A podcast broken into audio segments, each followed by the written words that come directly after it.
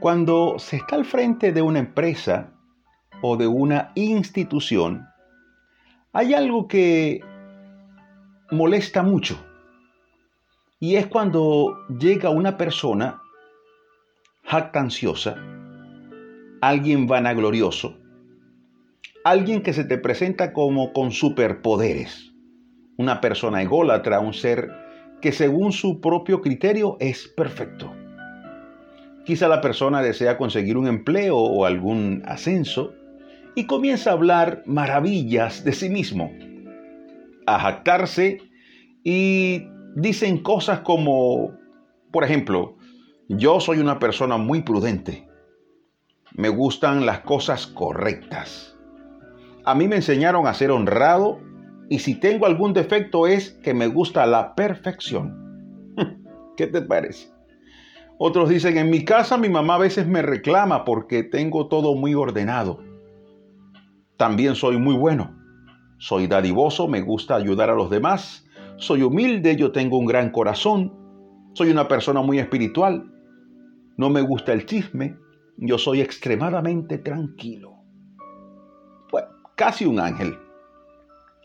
En lo personal, cuando me ha tocado escuchar personas así, mientras que ellos hablan, yo estoy orando para que terminen pronto de alabarse y por supuesto que personas así, por lo menos a mí, no me inspiran ninguna confianza. Hay una, un texto en Proverbios 27.2 que dice, alábete el extraño y no tu propia boca, el ajeno y no los labios tuyos.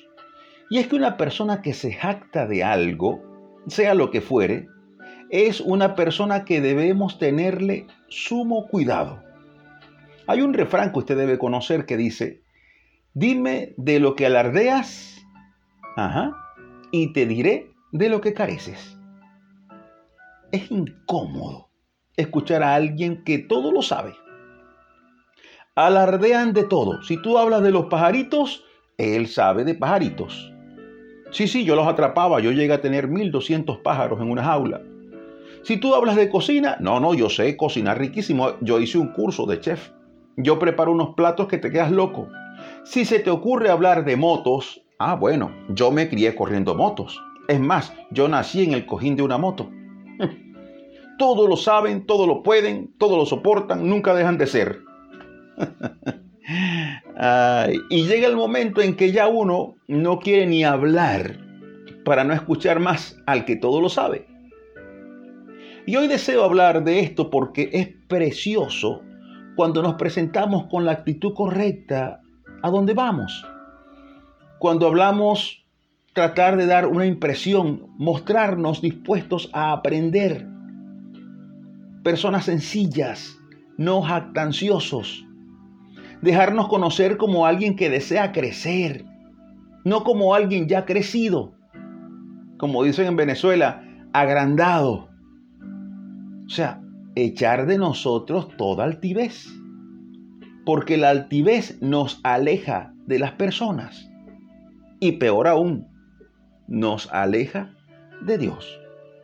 El Salmo 138.6 dice, porque Jehová es excelso y atiende al humilde, mas al altivo mira de lejos. ¿Qué te parece? La altivez hace que Dios te mire de lejos. La altivez hace que las personas te miren de lejos. Entonces, siempre escucho personas que dicen, yo soy humilde.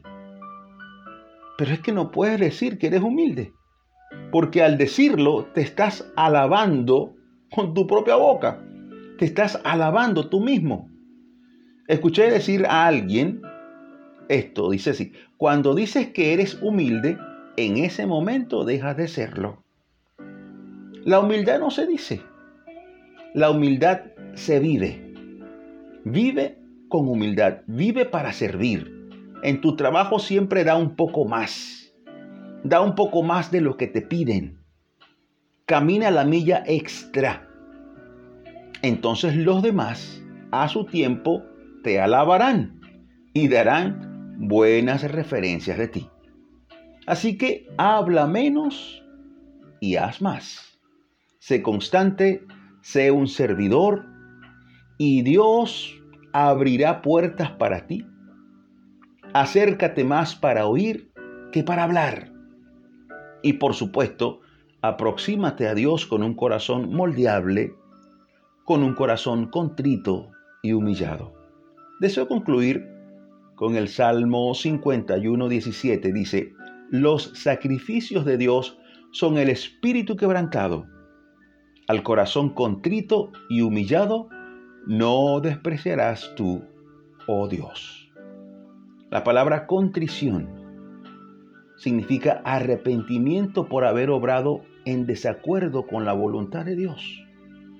Es tener el firme propósito de hacer las cosas bien de ahora en adelante.